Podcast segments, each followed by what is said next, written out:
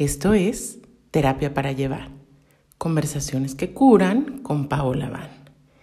Y te doy la bienvenida a este episodio en el que voy a hacer algo excepcional, algo que nunca había hecho en este podcast, que es, tengo la profunda necesidad de no tanto corregir, sino complementar el episodio anterior que grabé acerca de la maternidad. Y les cuento la historia. Eh, resulta que mi amiga Janina, que les mencioné en el episodio pasado, eh, cuando me convertí en mamá, me, me preguntó, ¿y, ¿y cómo es ser mamá?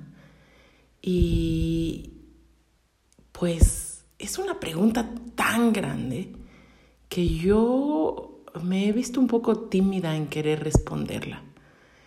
Eh, pero me lo pidió una segunda y quizás una tercera vez y me di cuenta que era una pregunta importante para ella. Y tuve ganas de responderla, pero me doy cuenta eh, que en ese momento cuando grabé, porque no crean que me pongo a preparar muchísimo, sino que este podcast surge de lo que yo he integrado y de mi experiencia muy presente de la vida. Y en ese momento en que grabé yo estaba en un momento, eh, pues, en términos de yoga diría muy sádvico, muy en la esfera de lo bondadoso y, en contacto con cierto tipo eh, de dulzura en mi experiencia de ser mamá. Que esto está perfecto porque es muy real, pero conforme pasaron algunas horas, me di cuenta que no era exactamente el lenguaje y la profundidad y sobre todo la transparencia con la que yo le transmitiría a una de mis mejores amigas. Y me vino una fuerte necesidad de hacer un episodio donde pueda hablar de mi experiencia de ser mamá hasta ahora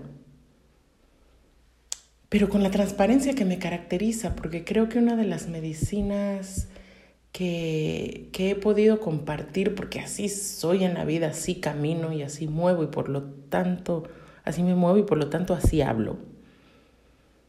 Intenta ser desde la mayor transparencia posible, integrando luz y oscuridad. Y entonces este episodio es, digamos, la versión raw, es la versión eh, sin merengue. Eh, es la versión, podemos decir cruda, pero yo encuentro muchísima belleza en, en la experiencia que he vivido al ser mamá. Entonces la primera pregunta es que cuando me dice alguien cómo es ser mamá o cómo ha sido para ti, quiero decirte que lo que te voy a compartir a continuación es simplemente mi verdad y mi experiencia. Y que ser mamá no puede ser igual para todas porque somos mujeres completamente distintas, con historias diferentes, con situaciones de vida muy distintas. Y a mí me merece un profundísimo respeto la maternidad de cualquier mujer. Y puede eh, que estés resonando conmigo em, en lo que estoy atravesando y puede que no, pero creo que sí hay cosas bien arquetípicas, bien, bien del ser mamá y si me preguntan cómo es ser mamá para mí, te cuento que ha sido la muchosidad completa. La muchosidad me refiero a que sientes muchísimas cosas y que yo jamás en mi vida, y se los digo de verdad, había sentido el área de mi corazón, mi corazón tan abierto y jamás me había sentido tan radiante de amor como me he podido experimentar por Emma, pero a ratos por mí misma, por mi propio cuerpo, pero también por mi pareja, pero también por la vida. Pero específicamente esa cosita pequeñita que es tan bella y tan chistosa y tan hermosa y tan frágil y tan divina. Yo es que no conozco una cosa que sea similar al amor de verdad que se experimenta como mamá eh, al ver a tu hija. Y digo la muchosidad porque hay muchísimos más sentimientos que vienen con esto. Jamás en mi vida me sentí tan cansada, así se los digo. A ratos, no es todo el tiempo, pero a ratos. Y jamás sentí tan adentro de mis huesos el miedo que siento, por ejemplo, del planeta que estamos viviendo, de la experiencia global que estamos viviendo, llámese pandemia, escasez, violencia, crisis ambiental. Me preocupa terriblemente eh, la situación ambiental del planeta al que llega mi hija, pero tampoco nunca sentí con esta profundidad las heridas de mi historia y tampoco nunca sentí con tanta profundidad mi propia sombra y mi capacidad de no ser la mujer que quiero ser y la mamá que quiero ser y la esposa que quiero ser. Entonces de entrada diría que es la muchosidad de todas las cosas, pero que esta muchosidad, repito esta palabra porque así me viene, ni siquiera existe, pero que viene envuelta y viene penetrada por una luz y por un amor que hace que sea capaz una de contenerlo todo. Es muchísima belleza y es muchísima dificultad. Entonces empezaría diciéndolo así. Y voy a ir también punto por punto diciendo cosas que he descubierto. Y una de las cosas más impactantes que he descubierto es que hay muchísimas narrativas caducas acerca de la maternidad, como decir, como cosas que venimos oyendo, yo no sé si viene de nuestra madre, de las abuelas, de los programas de tele, de las amigas, son pues semi verdades las llamaría yo y que se van transmitiendo, que quizás así fue para alguien, pero que hay que cuestionar muchísimo. Entonces un poco este episodio entra como, sí, en dar consejo, aunque ya saben que eso nunca me ha gustado, pero pero yo le diría a cualquier madre, atrévete a cuestionar todo lo que sabías de ti misma, de la vida de la maternidad. Y una de las narrativas más caducas que encuentro es esa que tiene que ver con nuestro cuerpo y con las hormonas. ¿A poco no? Como que se ha hecho una imagen muy patriarcal de las hormonas femeninas. Entonces te dicen cosas y uno aprende que cuando tienes tu menstruación te vuelves medio loca, medio depresiva. Que cuando estás en la menopausia, otra también. Y que cuando estás, total que pareciera que todos los procesos femeninos son un proceso psiquiátrico. O que las hormonas te están secuestrando y son una cosa horrible que tienes que medicar y observar y a través de ellas justificar depresiones y qué miedo porque te va a tomar. Y yo quisiera invitarte a pensar que nuestro cuerpo es lo más refinado quizás que hay como organismo en este planeta con los montones de defectos que tenemos los seres humanos y los montones de hábitos individuales y colectivos, pero hay una sabiduría tan profunda en el ser humano y hay una sabiduría tan, tan profunda biológica en el ser mujeres. Y te digo esto porque es importante que sepas si eres o vas a ser mamá, que hay hormonas que predominan en cada proceso. Y yo actualmente me encuentro en el posparto y el posparto y el embarazo también. Son etapas llenas de cortisol y de adrenalina. ¿Qué quiere decir esto? El cortisol y la adrenalina son estas hormonas de estrés. Entonces, por un lado, te estoy diciendo que jamás en tu vida vas a experimentar tanto estrés y tanto nervio como cuando estás embarazada, pariendo o en posparto. Y yo no sé, quizás por el resto de tu crianza. Cuando yo me embaracé, el primer trimestre sobre todo, empecé a vivir un nivel de ansiedad que jamás había experimentado en toda mi vida. Y, y miren que yo soy una persona con un perfil ansioso. Y por eso ahora me atrevo a compartir sobre este tema al que le he sacado tanto la vuelta, que es enseñar acerca de la ansiedad. Pero porque me eché una maestría, de la que afortunadamente, ah, entro y salgo ya con una fluidez y una gracia. Pero lo que te quiero decir es que ese estrés está bien.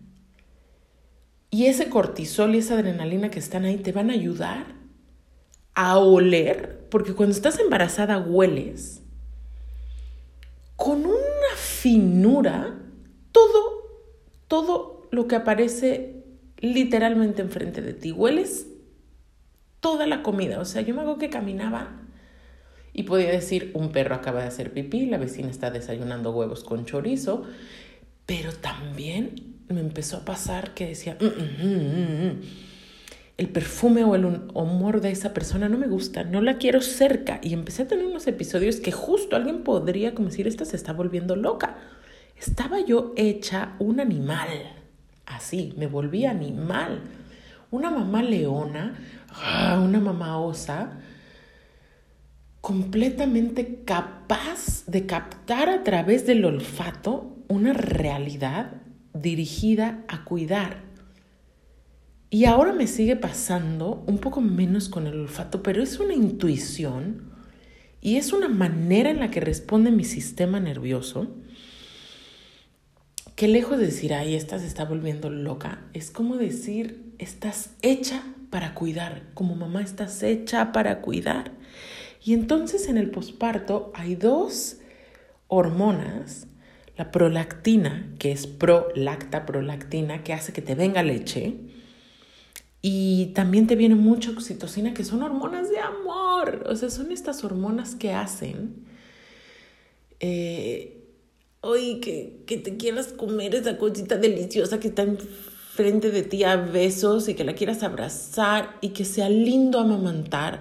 Ojo, otra de las narrativas eh, que hay por ahí es que es pesadísimo y en mi experiencia es que los primeros meses pueden ser hiper dolorosos, sí es cierto, te puede venir una mastitis, se te puede atorar la leche, em, te pueden salir grietas, en fin, puede ser una experiencia realmente excruciante. Y después, al menos en mi caso, que es una barrera que muchas mujeres no saltan, pero si tú atraviesas ese dolor, se puede volver una experiencia sumamente bella, placentera, amorosa. Y ojo, porque hay una cosa de la piel con piel que no se experimenta de ninguna otra manera, al menos hasta ahora para mí, pero que no es erótica genital. O sea, no me atrevería a decir que es una cosa sexual, que sientes este deseo por tu hijo, pero sí hay un deseo inmenso de tocarla, de abrazarla, ¿sabes? Y ya hablaré un poquito más adelante de depresión postparto, que a veces al mismo tiempo nos puede a veces decir, hacer decir, oh, basta, llévensela, que alguien me ayude con esta niña, porque, repito, es una muchosidad de cosas.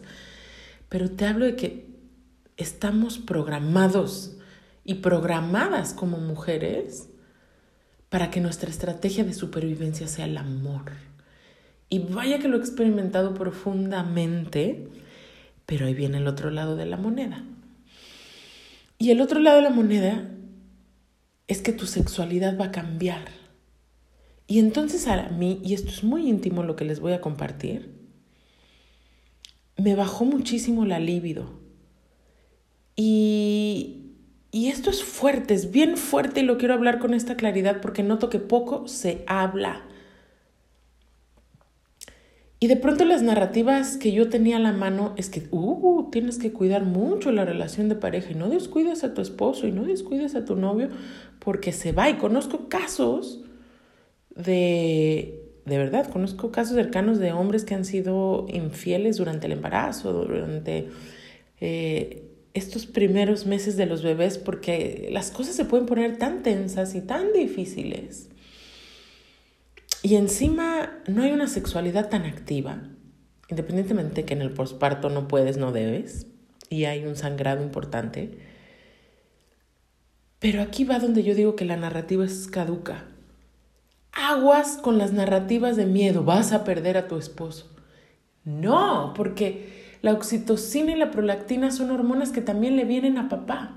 Y todo está perfectamente diseñado para que esta pareja, o si no hay pareja, esta mamá y quienes están alrededor, la abuela que te ayuda, las personas que están contigo, sean también bañadas en estas hormonas y todos estén al cuidado de este bebé. Así de sabia y hermosa y bella es la creación de la divinidad, en cuanto a mamíferos se refiere.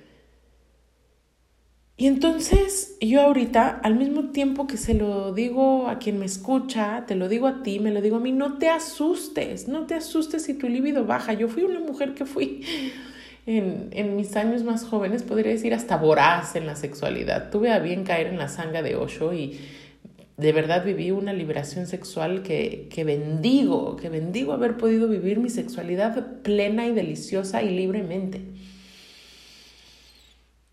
Y yo no era una mujer que creía que tenía el, el, arquetipo materno tan instalado. Es más, yo creo que yo hubiera sido una de esas mujeres que podrían haber sido felices también sin tener hijos. Pero ahora me doy cuenta que había una semillita de una madre viviendo en mí y que soy tan madre también y que es tan bello y que quiero darme la oportunidad de vivir madre que ya viví este tiempo de sexualidad y que muy seguramente lo voy a recuperar cuando mi tarea me vaya liberando, cuando mi bebé vaya siendo más independiente. Y esto no quiere decir que no se pueda y, y, esté bueno hacer el amor y tener intimidad con la pareja, pero sí quiero hablarte transparentemente, va a bajar y eso está bien y es lo que corresponde. Y cuando no esté sucediendo así, la pareja no esté a la par, probablemente haya que checar desde dónde esté viniendo esta necesidad. Y ahí no voy a ahondar tanto, quizás después, pero hacerse esa pregunta. Todo se está readaptando en tu cuerpo, entonces literalmente nuestro cuerpo, como nos lo enseña el chamanismo, las visiones ancestrales, está hecho de elementos.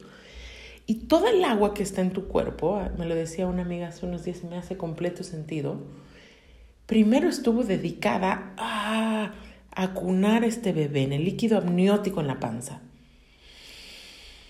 Pero después a amamantar y a crear leche.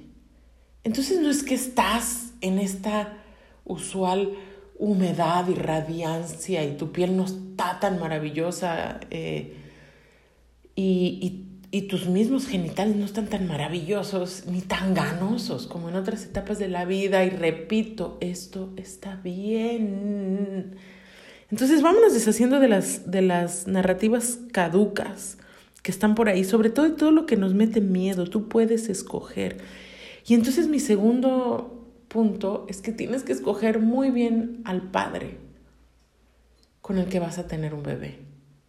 Si se puede, a veces ya no se pudo.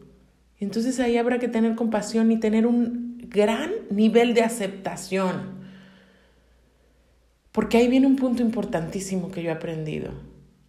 A veces hacemos una fantasía de la madre que quiero ser y del padre que quiero ser. Y entonces estamos constantemente tratando de relacionarnos con ese padre y con esa madre que quiero ser. La mamá y el papá perfecto no existen. Esta es otra cosa que yo aprendí, que lo dejo ahí, sí, como consejo, sí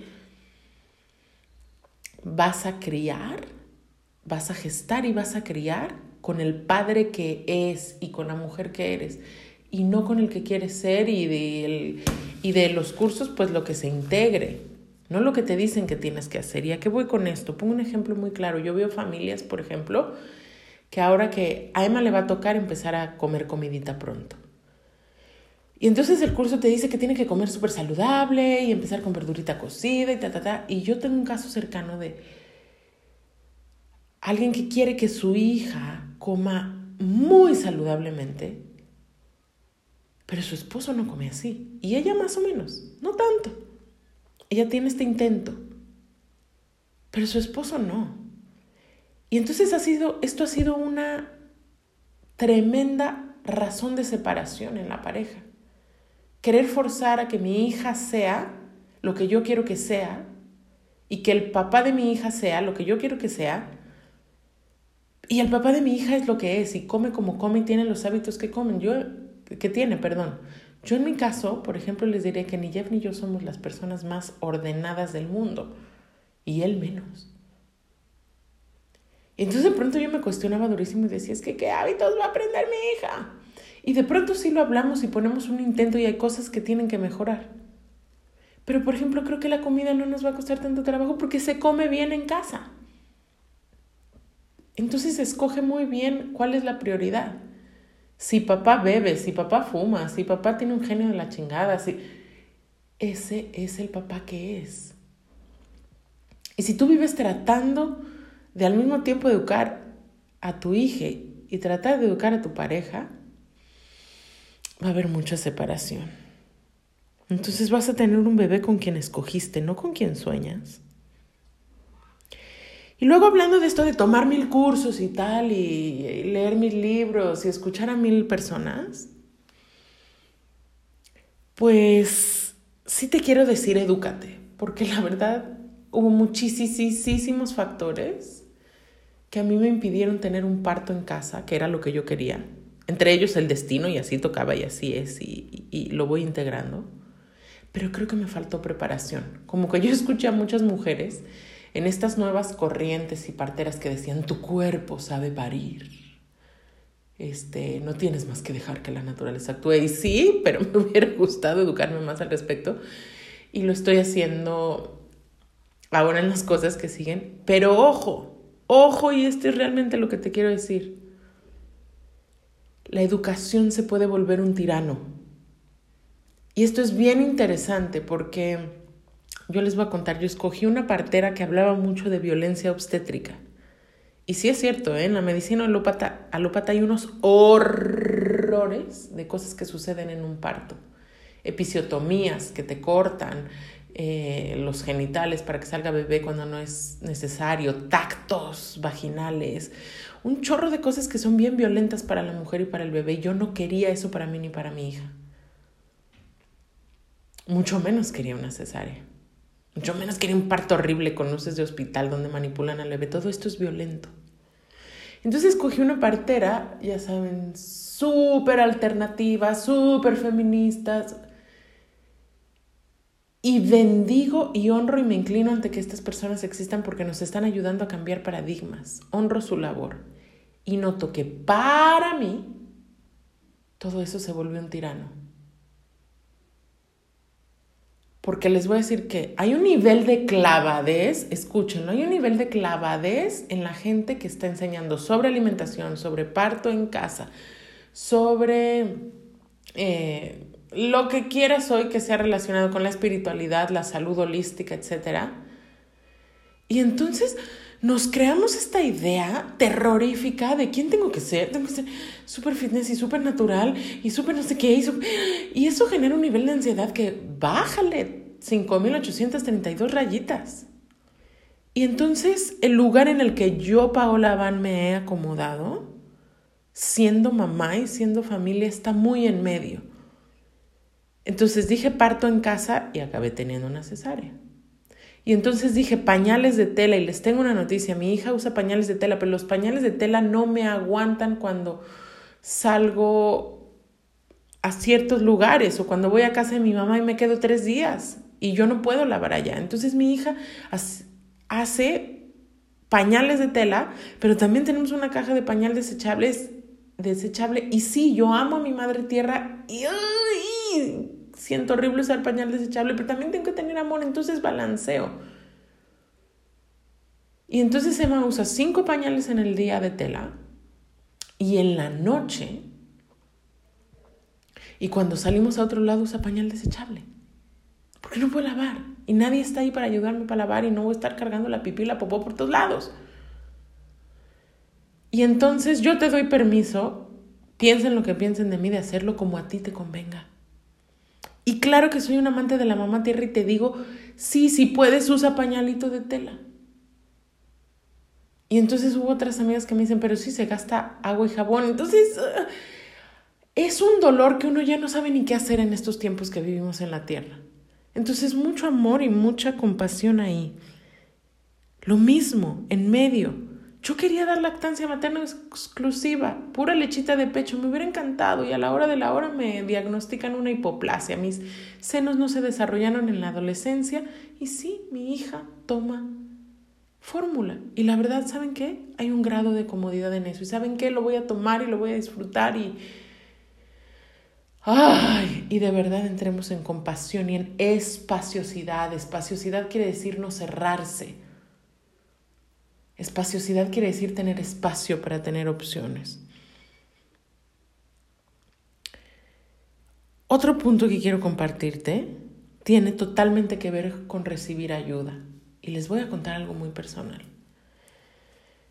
Yo, por ejemplo, cuando iba, vamos a decir, a Costco, ¿no? Iba al súper, a X súper.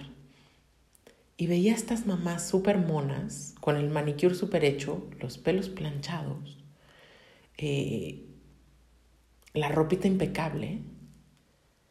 Y yo decía, claro, porque el bebé viene en la carriola, con la niñera, con su uniformito, vestida atrás ayudándole, cargando la pañalera. Y decía, claro. Y la verdad les voy a decir algo, yo tenía un juicio enorme por estas mujeres. Y ahora se volvió en mi contra porque afortunadamente yo tengo una mujer que la he nombrado mil veces, ella es mi comadre. Coqui es la mujer que me ayuda en casa, que antes solo nos ayudaba con la limpieza y ahora me ayuda también con Emma, es mi comadre, co-madre. Ella y yo estamos tan juntas y tan tejidas en la labor de maternar a Emma,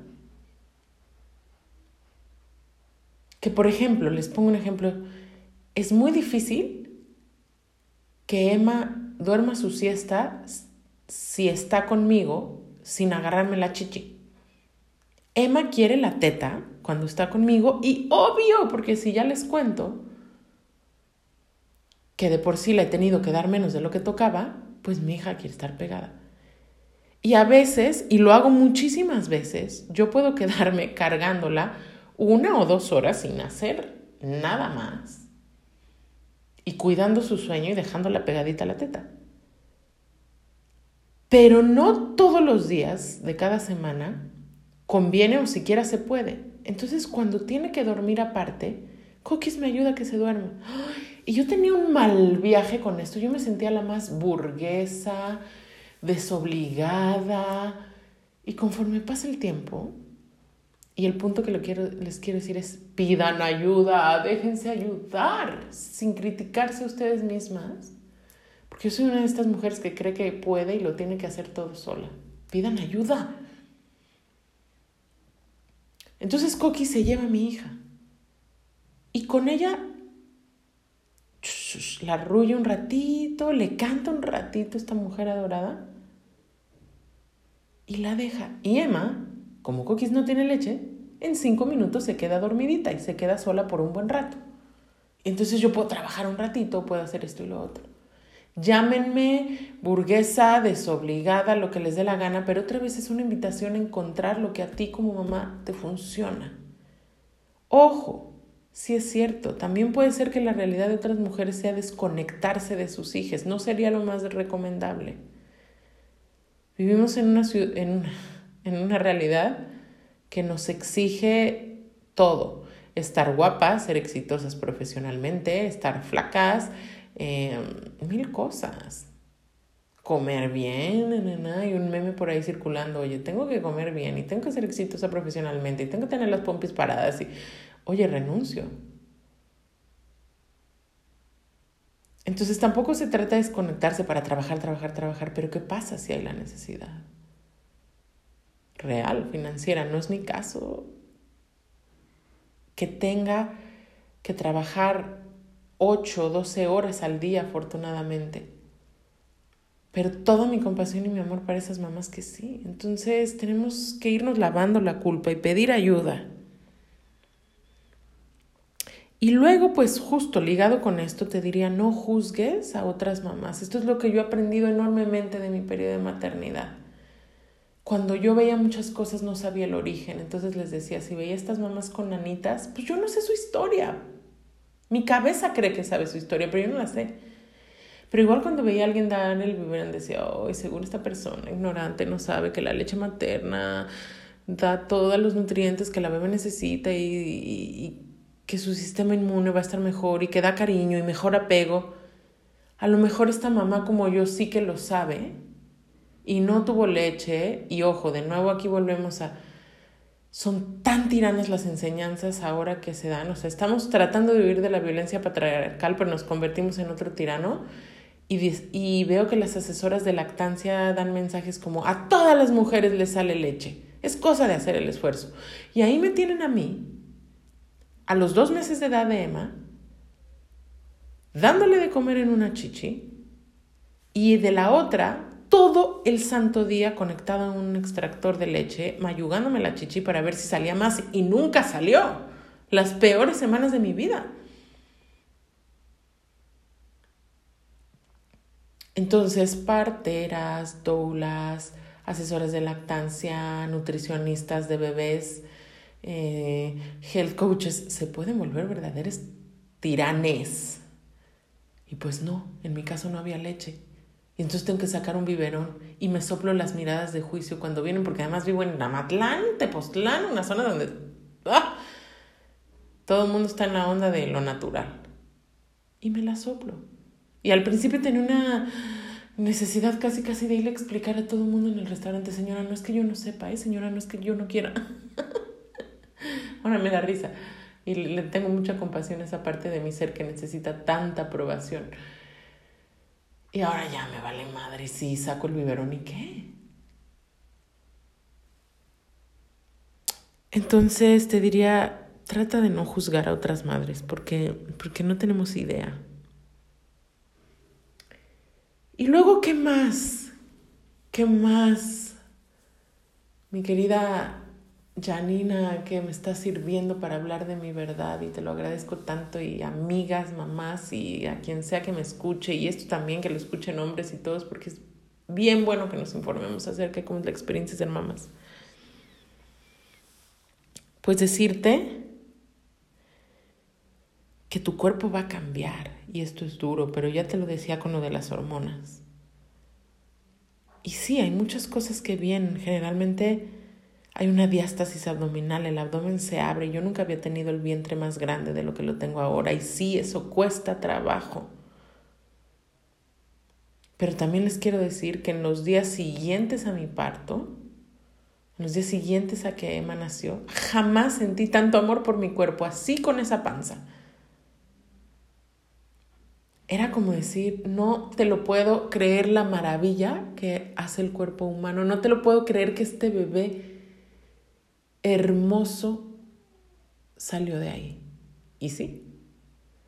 Entonces sí, prepárate para vivir en otro cuerpo, nos lo dicen mil veces, y no es solo la apariencia, y no es quizás solo la talla. Y sí, también hay muchas mujeres y yo las veo y regresan y se ponen más guapas.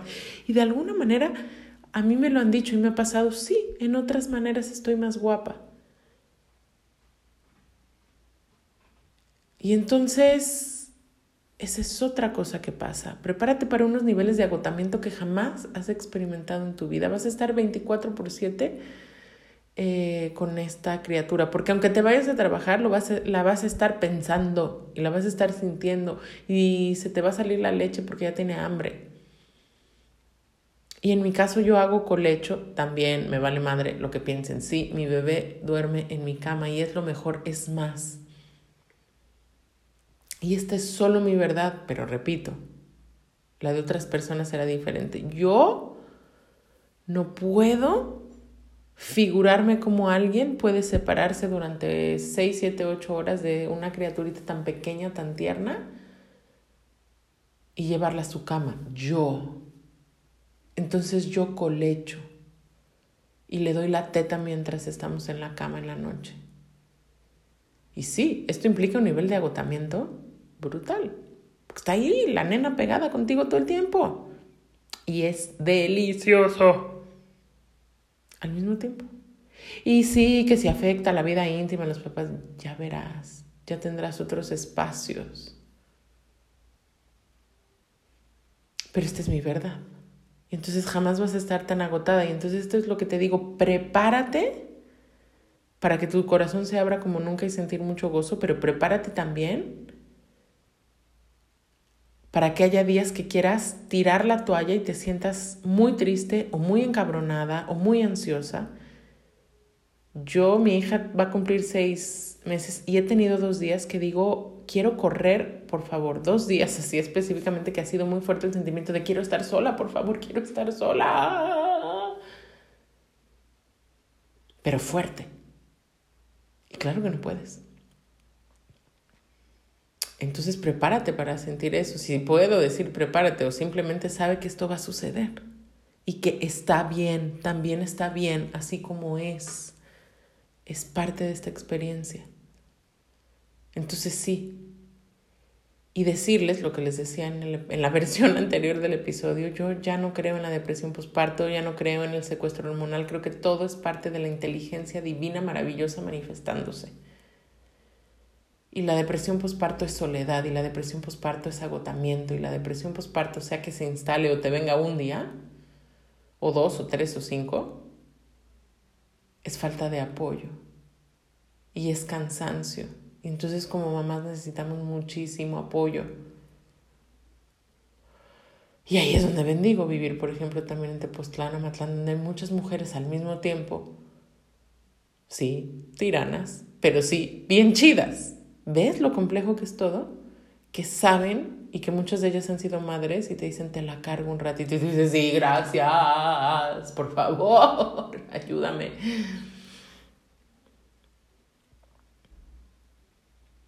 Entonces, pues tu cuerpo va a cambiar. Y vas a estar radiante y agotada, carcajeándote y llorosa. Y vas a amar y vas a odiar a tu pareja y todo junto y como sea para ti, porque esto es solo como es para mí. Y luego ya me acerco al final de este episodio que como ven fue mucho más largo y decirles que tener un bebé es la oportunidad de sanar toda tu gestación y toda tu infancia y a lo mejor después toda tu adolescencia con ellos. Ha sido una delicia vivir el proceso psíquico que yo he vivido con Emma, atestiguarla y contactar con mi propia bebé interna.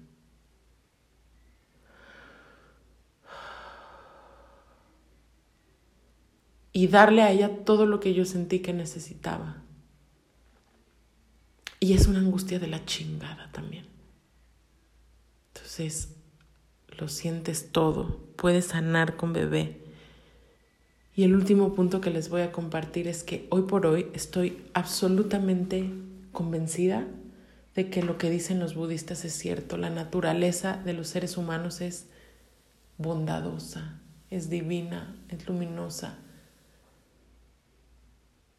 Gracias, Gran Espíritu, porque me diste la oportunidad de atestiguar la vida de un ser que todos los días de su vida amanece sonriendo. Todos los días de su vida lo primero que Emma nos entrega es una sonrisa que ilumina todo el planeta. Gracias por eso. Venimos puros, radiantes, hermosas. Y a partir de que yo veo a mi hija me vuelvo más consciente me dan menos ganas de dañarlo en ella, en mí, en nadie. Me dan unas ganas, vivo al pendiente y todos los días busco y no busco, estoy alerta de que hoy no sea el día que por primera vez mi hija no amanece contenta y feliz. Y a lo mejor va a haber un día y ese día sea porque le duele la panza. Cosas que pasan pero rezo infinitamente por no ser yo quien la dañe. Y sé que lo voy a hacer y está de la chingada y es un dolor profundo, porque no estoy iluminada. Pero la diosa sabe que voy a hacer mi mejor esfuerzo, el mejor y sobre triple, ultra, mega, el mejor, por no ser yo quien dañe su esencia divina. Pero como soy imperfecta, rezo porque ella tenga y encuentre en donde sea que toque todos los recursos para autorrepararse y para saberse entera y completa y para siempre regresar continuamente a esa naturaleza, ese centro maravilloso de amor extasiado, divino, delicioso que somos. Que encuentre toda la medicina, todas las relaciones, todos los terapeutas, todos los paisajes, todo el arte, toda la belleza que necesite para que su alma siempre se pueda restablecer. Y así me despido de ustedes en esta versión más verdadera. Un abrazo enorme.